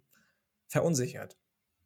Ja, also genau, das spricht natürlich dagegen, wenn das jetzt so das letzte Spiel oder gegen UCLA nochmal verlieren, wie letztes Jahr auch schon, das darf dir halt eigentlich auch nicht passieren. Aber vom Grundsatz her kann, ist, ist das vielleicht sogar der Worst Case, dass du mit zwei, drei Niederlagen da rausgehst. Das ist natürlich angenehm mit dem Schedule. Und wenn du jetzt aber die, die Spiele, die du gewinnen musst, gewinnst, ja, und dann vielleicht dahin gehst und du, du musst natürlich in Anführungszeichen nur gegen zwei richtig gute Teams dann auch gewinnen.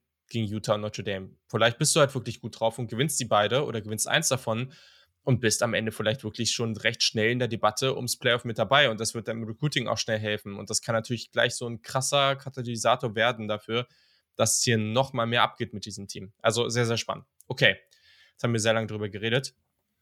Müssen das sind, finde ich. Ja, das stimmt, da hast du recht. Da hast du recht.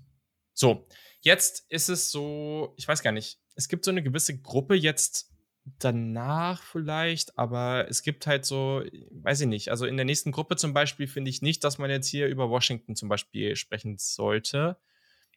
Habe ich auch nicht drin, nee.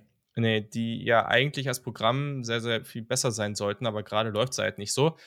Ich habe jetzt wirklich genau zwei Teams, die für mich so die nächste Gruppe abbilden. Und den Rest würde ich dann vielleicht eher im Ranking dann nochmal erwähnen. Aber mhm. Vielleicht äh, haust du erstmal raus, wen, wen du so in dieser Next Team Up Gruppe hast ähm, und dann mal gucken. Ich denke, da werden wir uns vielleicht auch nicht ganz einig sein. Also ich kann mir schon vorstellen, wen du drin hast. Ich glaube, eins von den Teams habe ich da auch drin. Das zweite, ähm, beziehungsweise ich habe da auch zwei, beziehungsweise drei Teams drin. Okay. Ähm, eins aus deiner ehemaligen Division und zwei aus meiner tatsächlich. Ähm, das erste, auch wenn ich eben schon sehr, sehr schlecht über den Headcoach gesprochen habe, ist tatsächlich Stanford Cardinal. Ui, okay. Ich, ich glaube. Wie bitte? Die habe ich da nicht. Ah, okay, bin ich gespannt. Ich glaube einfach, dass du da viel zu viel NFL-Talent rumlaufen hast in dem momentanen Roster, als dass das in die Hose geht. Das ist ähm, klar, David Shaw, klar, er spielt mit denselben oder läuft mit denselben Coordinators auf in den letzten, ich glaube, sechs oder sieben Jahren auch schon. Ähm, klar, letzte Saison war noch schlechter als die vorletzte Saison, aber viele, viele praisen ja sowieso schon Tanner McKee. Bei dem möchte ich noch ein bisschen mehr sehen. Der hat zum Beispiel vor allem in, einem, im, äh, in den letzten paar Spielen der letzten Saison, ich glaube, in den letzten sechs Spielen der letzten Saison ähm, oder fünf Spielen der letzten Saison zweistellige Interceptions geworfen. Das ist natürlich nicht cool. Hm, der ist aber von den Tools her ein NFL-Quarterback, auf jeden Fall. Dann hast du einen meiner absoluten Lieblingsspieler aus der Pac-12, Q Blue Kelly auf Cornerback. Guckt euch das Tape gegen Drake London an. Dude, das ist ein richtiges Biest. Ähm, du hast auf Thailand Benjamin Jurosek, der vielleicht noch ein paar Kilo Masse zulegen könnte, aber trotzdem schon auf jeden Fall eines der Lieblingstargets von McKee geworden ist. Ähm, da geht offensiv einiges, defensiv geht da einiges, offensiv kommen dann noch so Leute dazu wie Elijah Higgins und Bryson Tremaine, der so ein richtige Red Zone Target werden kann. Letzte Saison nur 245 Yards und trotzdem fünf Touchdowns gefangen. Michael Wiggins muss man natürlich noch erwähnen und dann auf Running Back hast du EJ Smith, den Sohn von Emmett Smith. Und der, glaube ich, kann so ein bisschen diesen Smashmouth Football zurückbringen nach Kalifornien, den David Shaw ja immer gepriesen hat. Ähm, letzte Saison warst du in der Statistik dead last in der Pac-12, also was Rushing Yards anbelangt. Jetzt kommt aber die komplette O-Line zurück. Spricht dann vielleicht auch wieder für eine weiterführende Entwicklung von Tanner McKee, dass er vielleicht ein bisschen mehr Zeit bekommt, auf seine Lieblingstargets zu werfen, dass das Running Game sich ein bisschen besser und geduldiger entwickeln kann. Da bin ich echt, echt gespannt drauf und ich traue das, wie gesagt, diesen Spielern auf jeden Fall zu, wenn schon nicht David Short, dann den, den Spielern an sich definitiv.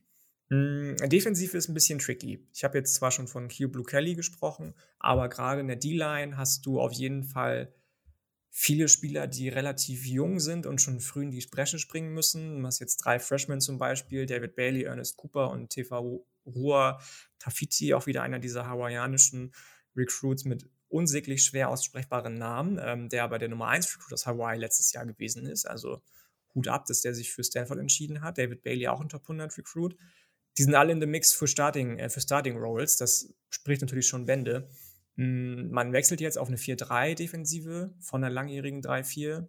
Mal gucken, ob das was bringt. Mal gucken, ob die erfahrenen Starter oder erfahrenen Spieler, die noch im Roster übrig geblieben sind, damit zurechtkommen, dass sie jetzt viel über Outside laufen müssen, wahrscheinlich, wenn es ums Rushing ähm, geht.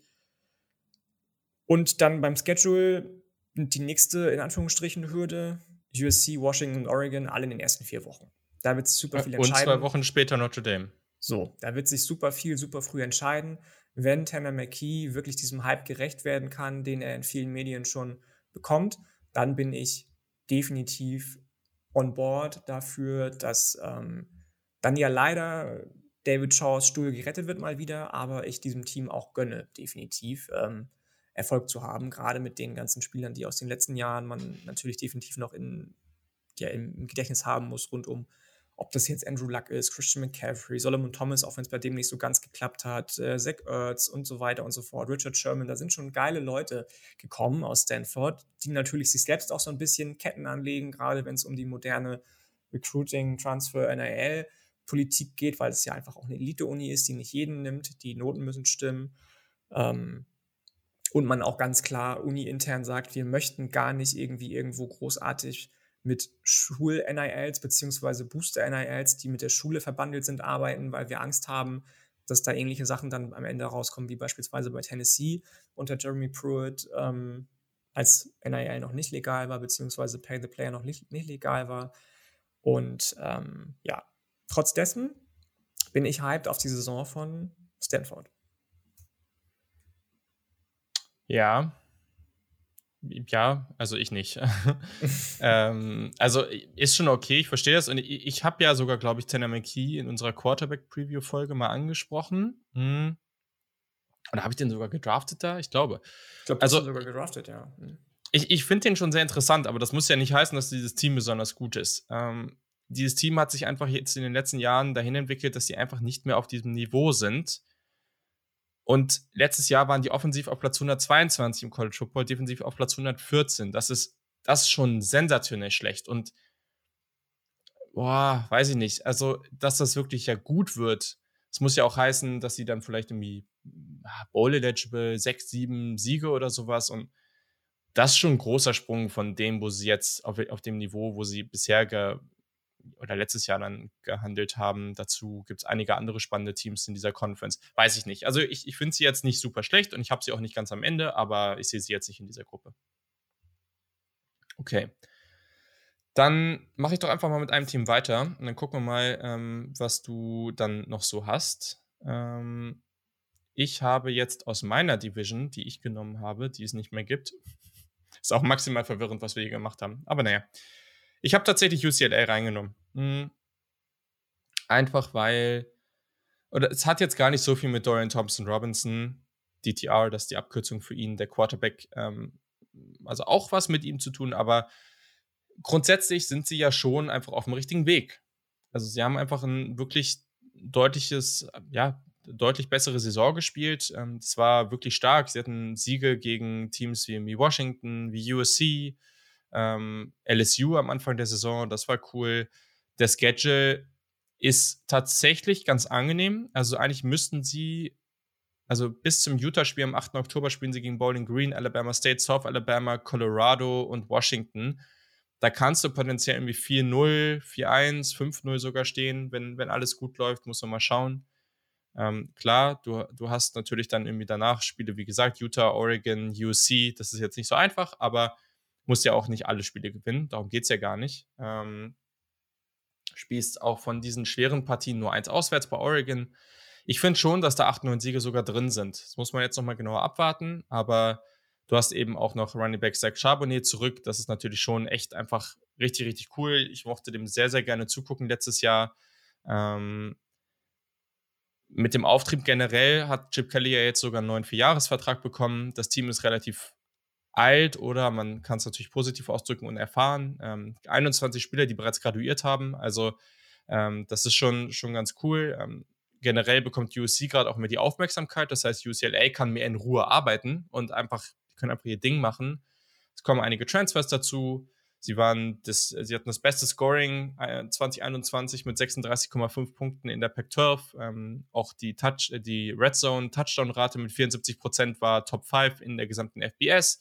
Man muss jetzt mal schauen, was Billy McGovern, der neue DC, ähm, jetzt da macht, weil letztes Jahr war man sehr blitzheavy und das hat irgendwie defensiv nicht so wunderbar funktioniert.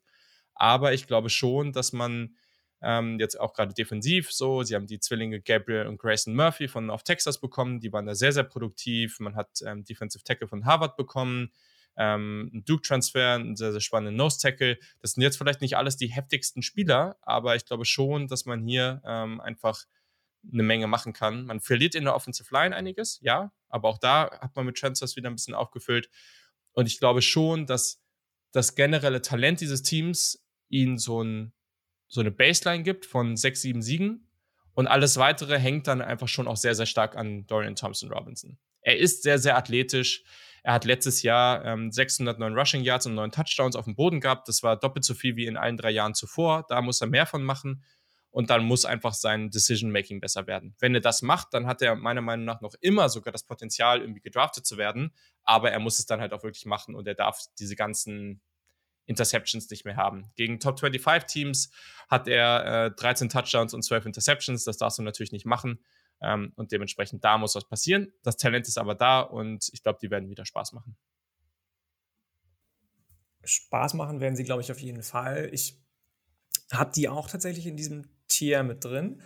Ähm, ob es dann am Ende für ganz nach oben reicht, bin ich gespannt. Da ganz nicht, aber mitspielen ja, so können sie auf jeden Fall. Das glaube ich schon. Gerade wenn man sich die Front 7 anguckt, die super, super gut ist. Du hast eben darüber gesprochen, dass gerade bei USC vielleicht auch versucht wird, ähm, die, diese ganzen Defensive Line Jungs, Edge Jungs, was auch immer, ähm, auf das Niveau zu bekommen, dass man in der SEC ja jede, jedes Jahr aufs Neue eigentlich sieht, was so die, die Körperlichkeit anbelangt. Ich glaube, UCLA kommt dem relativ nahe diese Saison mit der Line beziehungsweise der Unit, die sie da haben. Das ist auf jeden Fall schön, schön anzugucken, was Chip Kelly sich da zusammen nicht geschustert hat, aber was da für ihn einfach im, im Roster mit drin steht. Ähm, ich bin gespannt auf die Offensive, weil da viele so Hybridspieler unterwegs sind. Casimir ja. Allen zum Beispiel, Running Back Wide Receiver, Jack Bobo von Duke hast du ja schon angesprochen, der wahrscheinlich bei seiner Größe und bei seinem ähm, Erfolg bei Duke in Anführungsstrichen einem sehr mittelmäßig bis sehr schlechten Team, möchte ich mal nett sagen, er dann doch herausgestochen ist. Ähm, und du dann natürlich auch so langsam auch wieder im Recruiting die ähm, Erfolge siehst. Jaden Marshall, toller Forster, Slot Receiver, der vielleicht schon im Slot, wie gesagt, ein paar Touches sehen wird und da on the scene quasi auftauchen wird. An sich tolles Team, ich mag die sehr, ich schätze diese ganze, ja nicht Mentalität, aber dieses, diesen ganzen Vibe viel, viel mehr als den bei USC. Du hast schon dieses ruhige Arbeiten erwähnt, das ist auf jeden Fall wichtig für ein Team aus Los Angeles, definitiv.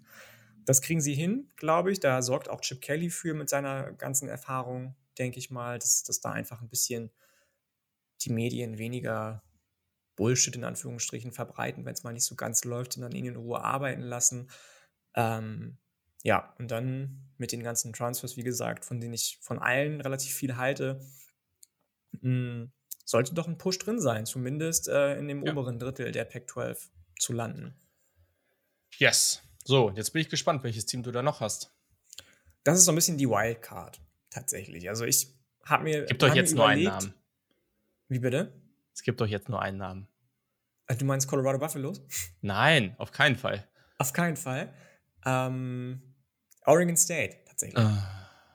Nicht, nicht Cam Ward, nicht Washington State. Ja, natürlich Washington State. Nein, die können. Ja, also okay. Also die, die, kommen aber ja, okay. Noch. Ja, gut. Das, okay, also hau mal raus. Okay, pass auf.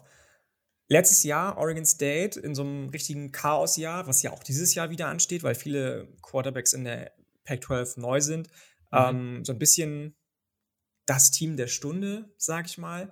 Der Head Coach geht ins fünfte Jahr jetzt, hat ja kurz mit einem Abgang geliebäugelt in die NFL. Dann hat man das Bowl-Game verloren und er hat sich gesagt, nee, pass auf, so kann ich das Ganze jetzt nicht verlassen hier. Ich habe hier noch was zu Ende. zu machen. Ähm, und das kriegt er auch, glaube ich, hin, tatsächlich, weil er eben eines der Roster hat in der Pac-12, die ähm, oder das am wenigsten gebeutelt ist. Die Offensive Line kommt fast komplett zurück. Du hast mit Charles Nolan einen Quarterback, der letztes Jahr relativ solide bis hin zu gut sogar gespielt hat. Ähm, ich glaube, dass die Offensive eben auch insgesamt als Unit so zusammenbleibend wieder ähnlich splashy sein kann, wenn man von splashy in der Pac-12 im Moment reden kann.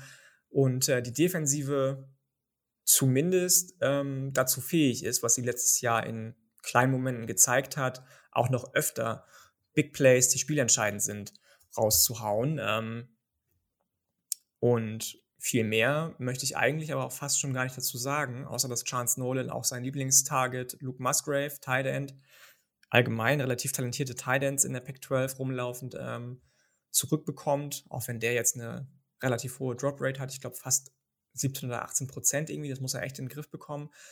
Aber gerade eben, wie gesagt, weil viele, viele andere Teams echt im Umbruch sind, ähm, vor allem in der ehemaligen Pac-12 North, wenn es da um Cal geht, um Washington State, die zwar letztes Jahr solide waren, aber jetzt auch wieder mit einem neuen Quarterback, auch wenn der natürlich viele Vorschusslorbeeren mitbringt, aber sich auch wieder einspielen müssen erst. Stanford hast du schon gesagt, das kann auch in die komplett andere Richtung gehen als die, die ich jetzt gerade genannt habe. Die Arizonas, da weißt du nicht ganz genau, was da gerade abgeht. Colorado oh mein Gott. Und dann ist so ein Team wie Oregon State, das so ein bisschen, ich möchte fast sagen, in Ruhe in die Saison gehen darf und einfach so ein bisschen kontinuierlich weiterarbeiten kann nach dem Erfolg in Anführungsstrichen des letzten Jahres.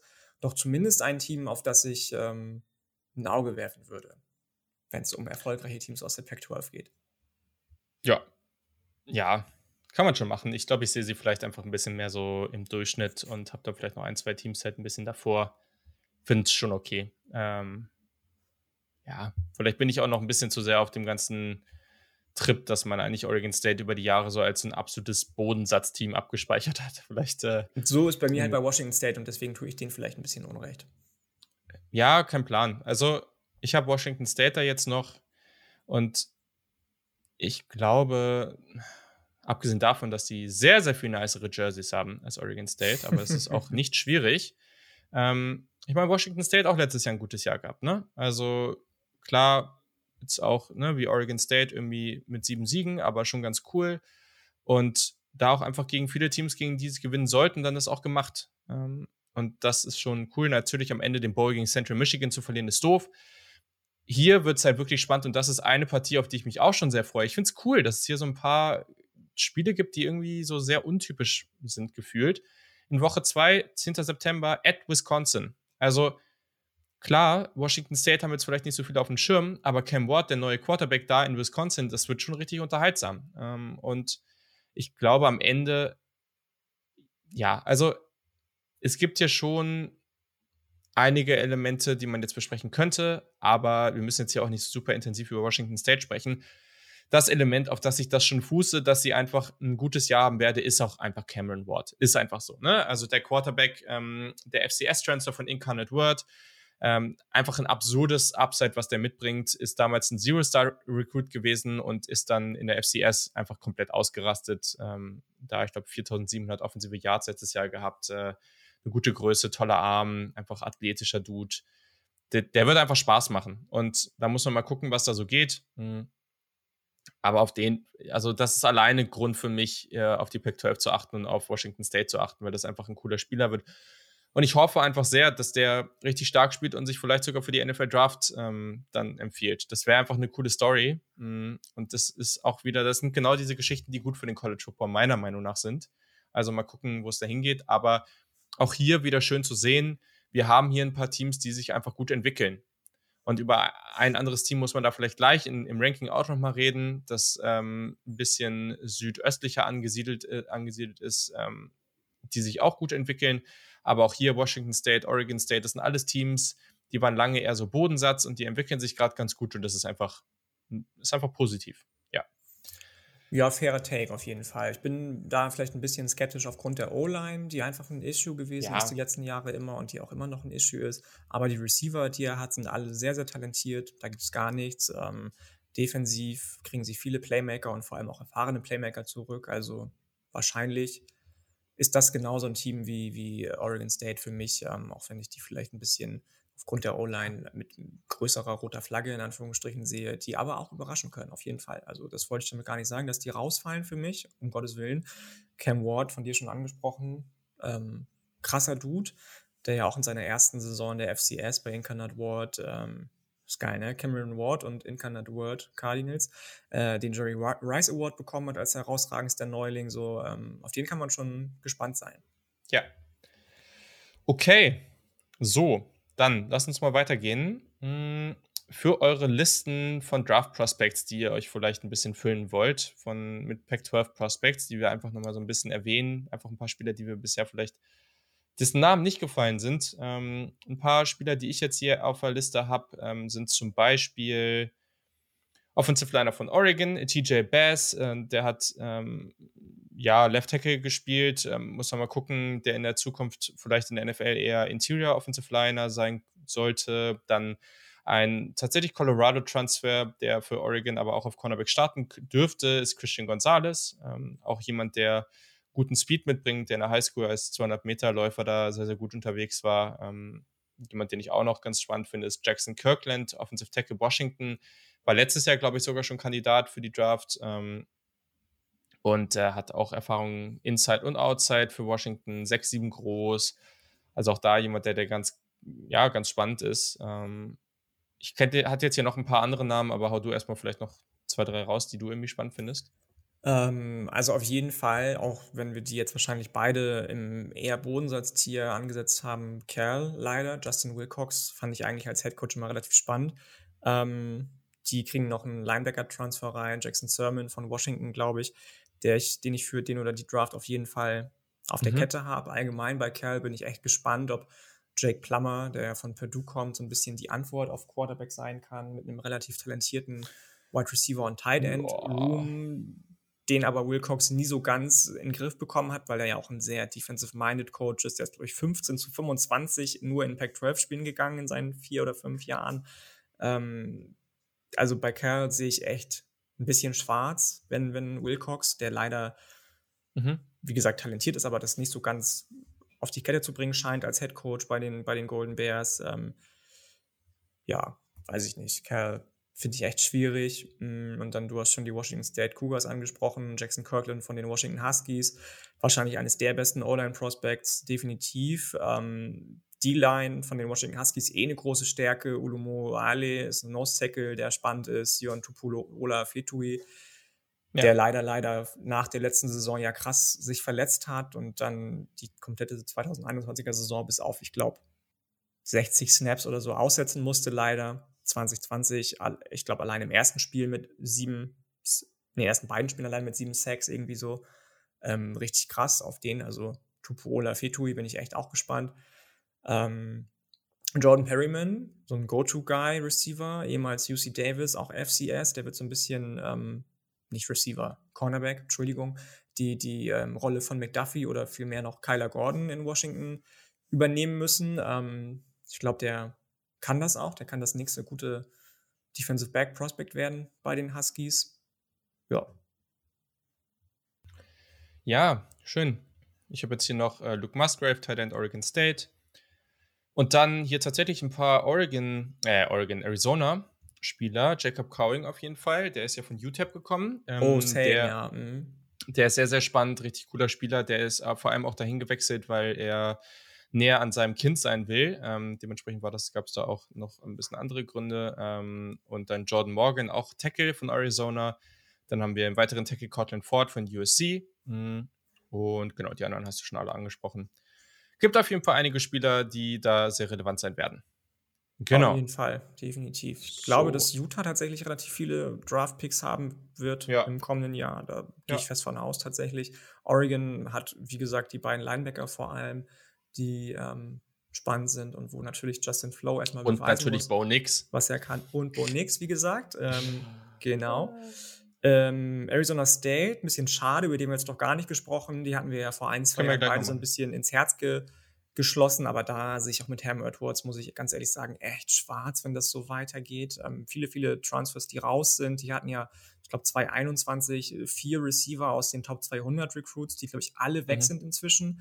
Einer zum Beispiel eben auch nach Washington. Ich glaube ähm, nicht alle. Nee? Hm. Lass mich mal kurz gucken. Weil ich meine, dass der gute. So, jetzt muss ich mal gucken. Oder vielleicht sind sie doch alle weg. Ich glaube alle. Aber ich kann mich Nee, doch, es sind alle weg. Ja, ja doch, doch, ja. hast recht, hatte ich noch ne, Unter anderem Londiata Alexander auch zum Beispiel, der ja zu Washington gegangen ist, der mit Sam Hewitt schon in der Highschool zusammengespielt hat. Wenn man Washington noch mal kurz dann anspricht, wenn wir jetzt gerade über ehemalige Arizona State-Spieler gesprochen haben, da ist ja auch echt auf Quarterback eine Geschichte. Michael ja. Penix hat natürlich ähm, schon Erfahrung unter, unter ähm, Kalen DeBoer sammeln können mit Indiana, wo er relativ erfolgreich war.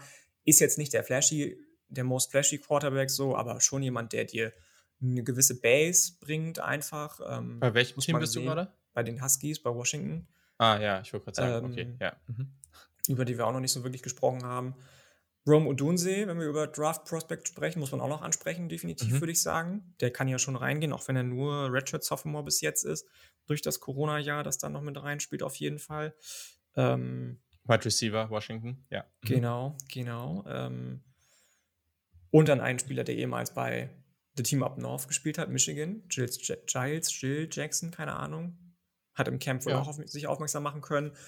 Ähm, da wird auch einiges kommen, glaube ich, aber eben auch viel davon abhängen, wie gut Kalen DeBoer so ein bisschen eine neue ähm, ja, Identität den Huskies einverleiben wird können, hoffentlich, ob die gleich schon wieder Contender werden und das auch ein bisschen dauert. Wäre ein bisschen schade um Sam Hewitt, ehemals Five-Star Quarterback Recruit, aber we will see. Hm, ja, ansonsten hast du, glaube ich, alle Spieler, die für den oder die Draft relevant sein können, schon, schon genannt. Yes ja, andere haben wir ja schon eben in, bei den jeweiligen Teams angesprochen. Okay. Ja, Spiele der Conference oder auch gerade so Non-Conference-Spiele haben wir jetzt ja einige schon angesprochen, ähm, wie zum Beispiel Utah, Florida, Washington State gegen Wisconsin und so weiter, ähm, Oregon, Georgia natürlich. Hast du noch andere auf dem Zettel? Haben wir schon Washington, Michigan State gesagt, auch wenn Washington natürlich, wie gesagt, sich nee. beweisen muss erstmal. Also wenn, ja. wenn Washington cool. klickt, dann kann das ein cooles Spiel werden, glaube ich. Aber ansonsten, yes. BYU Oregon haben wir schon gesagt. Nö, ansonsten mhm. habe ich tatsächlich außer den Inner Conference Spielen keine mehr. Notre Dame, Stanford finde ich dieses Jahr ganz spannend, aber da warst du ja nicht so on track mit Stanford zusammen. Die spielen ja auch ja. jedes zweite Jahr, glaube ich, gegeneinander oder jedes Jahr? Weiß ich auch gar nicht genau. Ähm, ich glaube jedes Jahr. Ja. Aber ja. Okay. Ja, gut. Dann ähm, jetzt natürlich noch die wichtigste Frage: Was ist dein Jersey der Conference?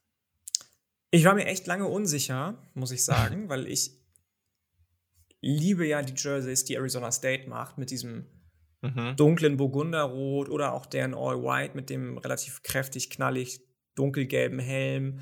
Finde ich richtig, richtig schick. Jetzt haben sie aber zuletzt irgendwie so eine richtig schäbige Military angehauchte Uniform irgendwie released an den Gedenken an keine Ahnung wen. Und ähm, weil ich, glaube ich, letztes Jahr auch schon in Arizona State gesagt habe, nehme ich dieses Jahr die neue, auch vor ein paar Tagen, ich glaube sogar gestern erst vorgestellte, Royalty Uniform der Washington Huskies. Die ist fast komplett all white mit einigen goldenen hm. Akzenten, hm. im Gegensatz zu der ehemals weißen Auswärtskluft mit vielen lilafarbenen Akzenten und einem chrom-goldenen Helm. Das ist äh, meine Uniform of the Conference. Nice. Da muss ich auch sagen, äh, fällt mir gerade dazu ein, hm, vor ein paar Tagen sind jetzt einige NFL Preseason Games am Start, habe ich die Washington Commanders, habe ich mir die Highlights reingezogen. Diese All-White-Uniforms von denen mit dem Helm, also ich weiß nicht, ich habe jetzt bei dem Team selber nicht so wirklich viele Sympathien, aber die sahen echt ganz nice aus. Ich war positiv überrascht. Ja. Siehst du? mm, ja, also ich gehe tatsächlich in die Richtung der äh, Washington State ähm, Cougars ähm, bei den Jerseys, weil ich finde, da ist fast jede Kombi geil. Also ich mag das Rot sehr, sehr, sehr gerne. Das Grau ist cool. Ähm, die haben auch gute weiße Jerseys. Ich mag sogar auch diese Kombi, wo sie ähm, rotes Jersey und dann Helm und Hose dann ähm, in Grau. Aber was ich jetzt gerade hier sehe und was tatsächlich am geilsten ist, ist wirklich komplett dieses dunkelrot und dann der Helm aber in grau. Das sieht einfach sensationell gut aus. Also finde ich. Ist auch, ja, okay, fair. Ist auch nice und ist aber auch nicht so überflashy. Also ist auch einfach nicht too much. Und das machen sie sehr, sehr gut. Ich finde bei mhm. Arizona State, ich mag das, aber ich mochte es mal mehr. Irgendwie habe ich mich so ein bisschen, ich weiß nicht, ob ich mich satt gesehen habe, aber irgendwie ist es gefühlt auch vielleicht ein bisschen zu flashy dafür, dass das Team zu schlecht ist. Keine Ahnung. Aber ja, weiß ich nicht. I don't know. Ja, okay. Cool. Damit sind wir jetzt schon bei den Rankings. Bin, bin sehr gespannt, wo es am Ende landen wird. Ist jetzt hier ein bisschen schwerer, weil wir jetzt hier einfach ein 1 bis 12 Ranking haben werden. Ähm, möchtest du anfangen oder soll ich anfangen? Ich, ich kann ruhig anfangen. Oder wollen wir, wollen wir jeder immer, also ich sag meine 12, du deine, ich sag meine Ja, wir können, wir können ja vielleicht mal von 12 bis 7 machen. Machen wir von 12 bis 7. Okay, also ich würde dann sonst anfangen. Ähm, meine Nummer 12, leider, ich hege sehr, sehr große Sympathien für dieses Team. Neulich waren auch bei mir in der Bar ähm, Gäste aus Colorado, das war ganz cool, die jetzt gerade über FedEx, was ja eigentlich ein Paketdienstleister ist, hier stationiert sind in Deutschland. Ich wusste gar nicht, dass das geht. Ähm, meine Nummer 12 sind leider die Colorado Buffaloes. Da sehe ich einfach unter Kyle Durrell keinen nennenswerten Fortschritt irgendwie. Du verlierst deine beiden Top Running Backs. Er hat in der vorletzten Saison definitiv die falsche Entscheidung mit seinem Offensive Coordinator getroffen, der halt der Interims Head Coach gewesen ist und dann wieder ins Staff aufgenommen wurde. Jetzt hat man einen neuen Offensive Coordinator ähm, mit Mike Sanford, ehemals ja auch Minnesota, installieren können. Da bin ich zwar gespannt, wie sich das Ganze ausgeht mit einem eventuellen neuen Quarterback. Man weiß noch nicht ganz genau, wer, hm, wer startet. Glaube ich nicht. Nee? Glaube, dass äh, Brandon Lewis wieder startet. Aber wer weiß, ja, keine Ahnung. Gerade steht JT Stroud, äh, ja auch auf 1. Also eh, zumindest bei Owlets. Ja, keine Ahnung. Mal gucken. Keine Ahnung. Da ist ja noch ein Transfer reingekommen, den ich relativ gut finde eigentlich. Maddox Cobb? Forster Houston, genau, Maddox Cobb. Ja, ähm, muss man sehen. Spannend. Also auf jeden Fall spannendes Quarterback, ähm, spannender Quarterback-Room. Der Rest, hm, I doubt it, wirklich, wirklich. Hm. Ähm, deswegen Colorado auf 12, leider. Dann ähm, gehe ich auch gleich schon mit Cal tatsächlich auf der 11. Das tut mir ein bisschen weh, weil ich, wie gesagt, Justin Wilcox für ein großes, großes Coaching-Talent halte, aber er irgendwie, weiß ich nicht, zu stur an seinem System festzuhalten scheint vielleicht auch die falschen Koordinator hat, was auch immer. Es klickt einfach nicht für die Golden Bears und ähm, das wird es auch in der kommenden Saison nicht, denke ich. Ähm, dann kommen bei mir auf der 10 schon die Arizona State Sun Devils. Ich kann dir gar nicht so genau sagen, warum, aber irgendwie war da so viel Chaos. Ja, vor allem, was man auch sagen muss, die, die, sind ja letztes Jahr, also ich glaube, das dürfen wir jetzt auch nicht un ignorieren, die sind 8 und 5 gegangen, ne? Also die waren ja immer noch ganz gut letztes Jahr. Das darf man jetzt vielleicht nicht irgendwie. Nee, nee, nee, glaub, nee aber jetzt aber ist, trotzdem sind so viele weggegangen. Genau. Ja. Sogar der Starting, also ne, Jaden Daniels, den wir ja auch schon lange, lange verfolgen, ist jetzt Quarterback bei LSU. Uff, und ich weiß gar nicht, ob sie sich einen neuen übers Portal geholt Doch. haben. Emery Jones von Emery Florida. Jones von Florida, so. Hm den du ja auch mal als zumindest spannendes Prospect, glaube ich, gebrandmarkt hast. Ne? Da muss man Irgendwann auch gucken, ob der, ja. der Klick macht ähm, oder auch dann eben nicht. Ähm, das ist auf jeden Fall meine Nummer 10. Hm, meine 9, dann das zweite Team aus dem Bundesstaat Arizona, Jet Fish, ja, okay. Ich glaube aber, dass der definitiv mehr Progress, also definitiv noch mehr Progress machen kann, als er es eh schon letzte Saison gemacht hat, auch wenn die relativ schlecht gegangen sind am Ende. Ähm, da sind einige spannende Spieler, die da rumlaufen. Transfer Quarterback Jaden DeLaura, der hat jetzt von uns, wie gesagt, ein spannendes, schon angesprochenes Wide Receiver Duo mit Jacob Coing und Tato Ora. Macmillan, der beste Recruit, den sie, glaube ich, seit Jahrzehnten gesigned haben. Die Secondary ja, der Wildcats jeher, ist relativ, ja. seit jeher, genau. Die Secondary der Wildcats ist relativ gut. Da bin ich gespannt drauf und die schätze ich vielleicht auch so ein bisschen als, als Dark Horse ein, die so ein bisschen viele, viele Teams ärgern können. Ähm, 12, 11, 10, 9. Meine Nummer 8 ist dann Washington State tatsächlich. Einfach aufgrund dieser Unsicherheit in der Offensive Line. Wenn die das in den Griff bekommen, kann es mit Cam Ward zusammen und dem Wide Receiving Core deutlich höher gehen. Und meine sieben sind die Washington Huskies. Okay, ja. Ähm, es tut mir auch sehr weh, aber ich habe auf der 12 ähm, mein neues Team in der Pac-12, Colorado. Äh, wenn man das jetzt nicht versteht, ähm, ich mache gerade wieder so ein paar Online-Uni-Kurse. Also jetzt nicht, dass ich da eingeschrieben wäre oder sowas, aber ähm, machte gerade so ein paar Kurse an der University of Colorado ähm, oder ein, zwei und deswegen finde ich es ganz cool. Äh, und ich mag, ich finde es eh ganz nice, irgendwie so ein Team, was so an so einer, an einer ganz anderen Location irgendwie auch ist. Ähm, und deswegen werde ich dieses Team jetzt auf jeden Fall ein bisschen intensiver verfolgen. Mhm. Jetzt so aus der Pac 12. Aber man muss halt sagen, dieses Jahr wird schon böse. also, das wäre jetzt so ein klassisches Team, was man so als Rebuild-Team nehmen könnte ähm, in, in, in, dem nächstjährigen erscheinenden NCAA-Game. Sie haben 23 Spieler im Portal verloren, darunter der beste Running Back, die beiden Top Wide Receiver, die beiden Starting Cornerbacks und ein Starting Safety. Die äh, 2021 war kaum ein Team offensiv schwächer. Sie haben in vier Spielen keine 200 Yards geschafft. In Total Offense waren sie Platz 129 von 130 in der FBS. Die 247 257,6 Yards pro Spiel waren die niedrigste Power 5, der niedrigste Power 5 Wert seit 2014. Und so wenig Punkte pro Spiel, 18,8, hatten die Colorado Buffaloes seit 2012 nicht mehr. Also, das ist schon heftig. Deswegen muss ich das jetzt gerade mal vorlesen, weil schon absurd. Trotzdem hoffe ich, ähm, dass da, dass da ein bisschen was passiert und dass die vielleicht hier und da mal überraschen können. Ich habe, und ich kann, ich, ich weiß auch nicht, ich kann es auch nicht richtig erklären. Ich habe auf 11 Arizona State. Eigentlich, so schlecht sind die wahrscheinlich nicht. Aber ich sehe da auch irgendwie gerade in diesem ganzen Programm, dass es dieses Jahr einfach komplett in sich zusammenbricht. Ich weiß nicht, alles andere macht keinen Sinn in meinem Kopf. Und dazu ist der Rest vielleicht auch zu gut. Ich weiß es nicht. Auf 10 habe ich Arizona. Hm. Ein Team, was letztes Jahr 1 und 11 gegangen ist die aber auf einem brutal richtigen Weg sind. Also das ist so komplett gegensätzlich. Arizona State war viel besser, aber sind auf dem Weg nach unten und Arizona andersrum. Weil die haben eine sehr, sehr gute Recruiting Class gesigned. Das war echt auch ein bisschen überraschend. Ähm, und ich glaube, wenn sie das jetzt richtig machen in den nächsten Jahren, dann ist da eine Menge Potenzial drin, weil Arizona sich als Start für Recruiting ja eh eigentlich ist ja auch solide, gerade auch was Quarterbacks angeht. Und dadurch, dass immer mehr, einfach durch die hohen Kosten in Kalifornien und den anderen Staaten, immer mehr Familien auch nach Arizona ziehen, wird das als Recruiting-Start auch immer relevanter.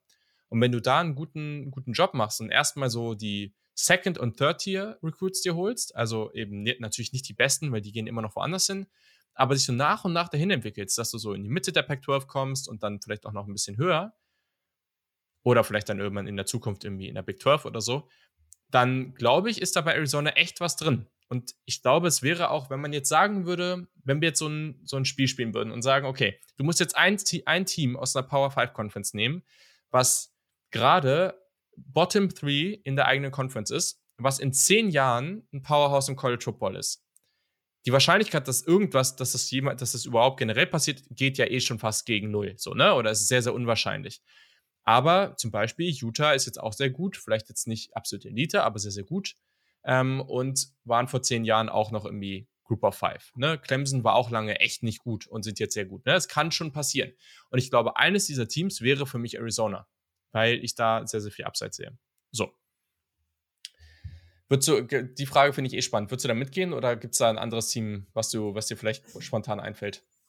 Auf jeden Fall definitiv faire Takes. Ich habe das zu Arizona gerade auch ähm, definitiv auch in der Lobpreisung, sage ich mal, nachvollziehen können. In Arizona hast du natürlich sowieso auch einen krassen Recruiting Ground, was die nächsten Jahre anbelangt. Eine der am größten wachsenden Populationen, jüngsten Populationen in ganz Amerika.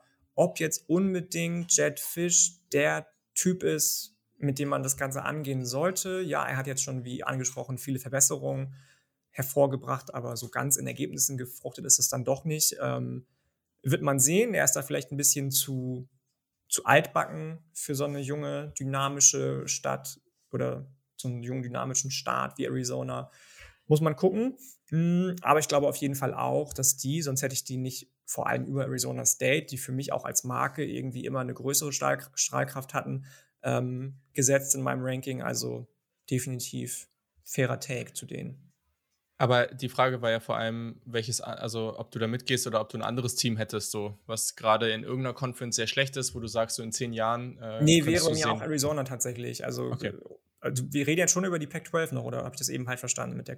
Mit, äh Bei der Frage kannst du auch eine andere Conference nehmen, wenn ah, dir eins einfällt, ne? okay. ne? Aber wenn dir jetzt nichts halt einfällt, dann. Dann habe ich das eben äh, in, der, in, deiner, in deinem nicht Rant, sondern in deiner positiven Ausführung falsch verstanden. Ähm, da müsste ich mal kurz drüber nachdenken. Arizona wäre bei mir auch relativ weit oben gewesen. Lange, lange, wie gesagt, auch Arizona State aus dem gleichen Staat, aus der gleichen Conference, aus derselben Conference. Ähm, ich kann mir vorstellen tatsächlich, dass wir in der SEC in Zukunft vielleicht wieder so einen mhm. kleinen zumindest Shift of Power erleben, wenn die Tennessee Volunteers erstmal wieder back on track sind mit Josh Heupel, wenn das Ganze sich als konsistent ähm, herausstellt mit ihm. Mit aber das ist ja kein, kein richtig schlechtes Team. Ja, aber die waren ja auch die letzten Jahre deutlich unter ferner liefen, finde Stimmt. ich zumindest. Also da hat man sich natürlich deutlich mehr versprochen in der Umgebung der, der Volunteers. Aber wenn das für dich kein deutlich schlechter oder im Moment krass schlechtes Team ist, dann würde ich vielleicht, ähm, ich, ich, weiß nicht, zählt Virginia Tech zählt auch nicht dazu wahrscheinlich, oder? Ja, die sind gerade schon nicht so gut, aber die sind gerade schon nicht so gut, aber historisches auch eher Powerhouse, Powerhouse früher ja. mal gewesen. Ähm, ja, okay, dann. Mm, mm. Er muss auch nicht, ne? Also, Doch, also ich glaube, man findet da schon noch was. Aber ich tue mich schwer, da irgendwie so ein, so ein Bodensatz-Bodensatz-Team zu nehmen. Gerade in der von uns schon ge, ge Nicht Kansas, Vanderbilt. Kansas, nein. Vanderbilt, nein, auch wenn sie eine 300 Dollar Stadion und, und äh, Facility-Renovierung in, in äh, Auftrag gegeben, gegeben haben. Da haben wir ja mit, schon drüber gesprochen. Clark Lear und Barton Simmons. Das ist, glaube ich, Vanderbilt ist, glaube ich, einfach ver, verbrannte Erde, wenn es um Football geht. Ähm, es tut mir leid. Es ist einfach so, ja, im Basketball konntest du zum Beispiel den Sohn von Scotty Pippen, Scotty Pippen Jr. zum Beispiel für dein mhm. Programm mhm. gewinnen, aber so what? Ähm, nee, Vanderbilt echt nicht, Kansas echt nicht, Big Ten, wie gesagt, genauso. Ich glaube nicht, dass da irgendwie so Leute wie Northwestern mal von ihrem 3883, 3883 Rhythmus äh, wegkommen. Definitiv nicht, auch wenn die in einer relativ großen Metropolregion natürlich angesiedelt sind. Ähm, Big 12, außer Kansas, Baylor hat es vielleicht vorgemacht, aber die waren auch nie wirklich, wirklich über Jahrzehnte schlecht. Hm, nee, tatsächlich würde mir da nur ja. auch als anderes Team, ähm, beziehungsweise als selbes Team Arizona einfallen, wo auch die Gegebenheiten zumindest ähm, ja. dafür sprechen. Ja. Okay, dann mache ich mal kurz weiter. Also, genau, auf 10 hatte ich Arizona, ähm, vor Arizona State und Colorado. Auf 9 habe ich auch Cal, ähm, relativ weit hinten. Ähm, auf 8 habe ich Washington. Ja, keine Ahnung, da muss schon jetzt was passieren, aber gerade sehe ich da irgendwie nicht so viel Upside. Gerade offensiv war das halt echt nicht so der Hammer, was die da gemacht haben. Auf 7 habe ich Oregon State. Ich habe tatsächlich, äh, ja, stimmt, ja. Äh, also ja, das wäre jetzt ja mein nächstes Team. Also du musst erstmal machen. Aber sieben Oregon State. Also jetzt geht halt auch so eine Gruppe da, wo alle irgendwie auf einem ähnlichen Niveau sind, mm, los. Mm. Ähm, aber ja, mir ist aufgefallen, dass ich dann Stanford doch irgendwie überraschend hoch habe, ähm, dafür, dass ich jetzt eben gesagt habe, dass ich sie nicht so mag. Aber ja. Okay, spannend. Ähm, meine Nummer 6 ist dann Oregon State tatsächlich. Ähm, Nummer 5 UCLA. Nummer 4 Stanford drei USC, zwei Oregon und eins Utah. Sehr schön, da haben wir unsere Unterschiede. Sehr gut. Ja, spannend. Ja, und das ist ja auch nicht, ich, keine Ahnung, ich finde es irgendwie auch okay und berechtigt, dass man das macht. Gleichzeitig Utah zwei Saisons in Folge, das wäre auch heftig. Das wäre schon crazy, oder? Würde ich ganz, ganz nobel finden. okay, ja. Also ich habe auf sechs Stanford. Ähm, aber ja, Stanford, Oregon State, da, die kannst du irgendwie auch alle irgendwie austauschen. Auf 5 Washington State, auf 4 UCLA, auf 3 habe ich Oregon, auf 2 Utah und ich habe auf 1 USC getippt. Ich gehe jetzt einfach damit, dass sie die explosivste Offense haben. Ich glaube, ich werde mich damit krass verbrennen, aber hey, so soll es dann wohl sein. Ähm, ich kann noch mal kurz gucken, weil eben ist tatsächlich auch die, das kann man jetzt eigentlich mal ganz gut einbringen, die neue, die AP Top 25 Poll rausgekommen, die Preseason. Da können wir jetzt mal kurz reinschauen und schauen, wo die Pac-12-Teams da angesiedelt sind. Das ist vielleicht ganz spannend. Ähm, sehr interessant ist, dass, wenn ich jetzt richtig schaue, ist Texas zum Beispiel genau wie LSU nicht drin. Und Texas finde ich schon krass, dass die nicht drin sind. Ähm, also das erste Team der Pac-12 finden wir tatsächlich an 7 mit Utah. Ähm, dann haben wir ein 11 Oregon, dann haben wir ein 14 USC, und dann war es das auch schon. Dann war es das. Ja. ja, krass. BYU ja. ist ja Big 12 in Zukunft und äh, ja, Houston auch und Cincinnati auch. Also ja. alle drei letzten Teams in dieser Top 25. Ähm, ja, sehr spannend auf jeden Fall. Gibt da einige Sachen, die ich auch ein bisschen weird finde in diesem Ranking, aber unser Ranking kommt ja noch. Ähm, das wollen wir jetzt gar nicht machen. Erstmal, Yannick, ähm, was wünschst du dir denn für diese Conference? Ähm, das habe ich ja auch in unserem, nicht Vorgespräch, aber vielleicht schon vor hin und her geschreibsel auf WhatsApp so ein bisschen angeteasert. Ich würde mir eigentlich wünschen für die Conference, damit sie intakt bleibt, ähm, also erstmal, dass sie intakt bleibt und damit sie intakt bleibt, ist fast schon obligatorisch, dass, Entschuldige, Oregon und Washington in der Pac-12, beziehungsweise bald ja nur noch erstmal Pac-10 bleiben. Ähm, und du dann eben, du hast eben schon San Diego State mit dem krassen neuen Stadion angesprochen, das diese Saison im ersten Saisonspiel eingeweiht wird. So Teams wie San Diego State, Boise State, die zwar jetzt nicht unbedingt von der Strahlkraft her auf keinster Weise mit USC und UCLA konkurrieren können, aber schon auch sehr, sehr konstant gut in den letzten Jahrzehnten, Jahrz Jahren, Jahrzehnten ähm, Group of Five Programme gewesen sind, ähm, dann da irgendwie eine Art und Weise von Competition in die Big Pac-12 dann wieder ähm, reinbringen einfach. Das würde ich mir tatsächlich wünschen für die Pac-12, weil wenn die ganz von der Bildfläche verschwinden würde, dann, das, das wäre schon schade. Also so ein Merger mit der Big 12, das fände ich auch irgendwie komisch, aber wenn die dann also komplett. Also das wäre noch okay, oder? Das, das wäre also, noch okay irgendwie, aber auch komisch, damit sie nicht ganz verschwindet, ja. wäre es okay. Aber wenn die halt komplett implodieren würde, gerade wenn du so, so, ähm, ja, auch, auch ähm, wenn es um die, ähm, wie heißt das nochmal? Jetzt fehlt mir das Wort gerade auf Deutsch. Wenn es um die Akademik, da, wenn es um die akademischen äh, Ränge geht, mhm. Teams, die ja mit Washington, Cal, Stanford vor allem sehr, sehr hohe Standards haben, ähm, dann, dass die einfach vielleicht sagen, okay, nee, dann, dann machen wir einfach nicht mit, weil wir können uns das nicht erlauben und nicht leisten, dieses ganze NIL und bla bla bla und hast du nicht gesehen.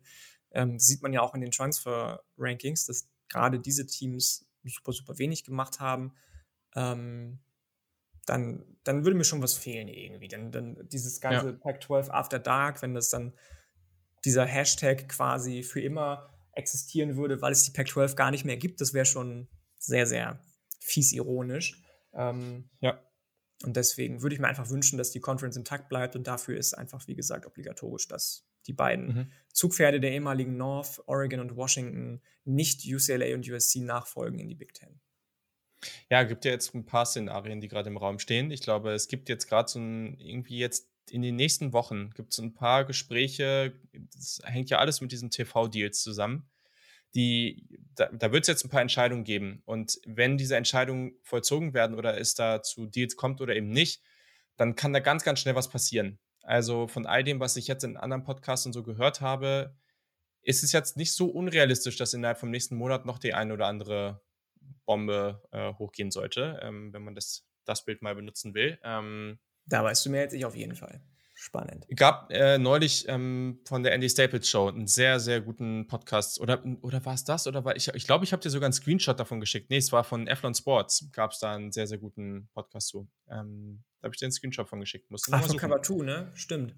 Ähm, ja, den muss ich nochmal anhören. Da gab es sehr, sehr gute Insights. War sehr interessant. Ähm, kann ich empfehlen. Äh, genau. Und ja, was wünsche ich mir? Äh, ja, ein gutes Jahr von MBDTA oder Cam Board wäre jetzt irgendwie ein bisschen zu langweilig, ähm, also auch zu offensichtlich. Was ich mir wünsche, geht in eine ähnliche Richtung, also ähnliche Teams. Ich wünsche mir, dass Washington wieder zu diesem Powerhouse wird, was sie vor ein paar Jahren waren. Also, dass sie wieder dahin finden. Und einfach, die müssen gar nicht so, weiß ich nicht, konstant irgendwie im, im, in diesem Playoff sein. In einem 12er oder 16er Playoff vielleicht schon, aber ich wünsche mir einfach, dass diese Rivalität zwischen Oregon und Washington einfach wieder volles Brett aufblüht, weil das finde ich cool. Erstens liebe ich Rivalitäten und zweitens, gerade da im, im Nordwesten, irgendwie mag ich das total gerne. Dieser Vibe da oben, ich finde es total cool. Äh, und es ist auch gar nicht so krass im Fokus von allen und das finde ich aber auch ganz schön. Deswegen würde ich mich freuen, wenn, wenn das wieder losgehen würde. Ähm, und, es ist auch ja. so, eine, so eine Rivalität der Gegensätze, sage ich mal. Ne? Washington ja eher auf der akademischen Seite zu Hause und Oregon total flashy mit, ähm, ja. mit Nike und hast du nicht gesehen und total junges Programm, sage ich mal. Washington auf der anderen Seite super, super historisch wertvoll in Anführungsstrichen. Ähm, Das ist und schon. Sehr, beide mit sehr coolen Stadien. Auf jeden Fall. Gerade die, die Seite, also gerade Washington da an der Seaside, das ist schon, schon mega schick, ey. Ja, total. Das ist echt, echt gut, ja. Okay, abschließend, Yannick, dein Conference Player of the Year-Tipp. Mein Conference Player of the Year-Tipp. Ähm, ich bin da ein bisschen vielleicht langweilig, weil ich nehme das erste Mal, oder ich weiß gar nicht, habe ich letztes Mal einen Quarterback genommen? Nee, da habe ich wohl Anderson genommen in der SEC, denn bei der Big Ten habe ich, glaube ich, Jackson Smith und Jigbar genommen.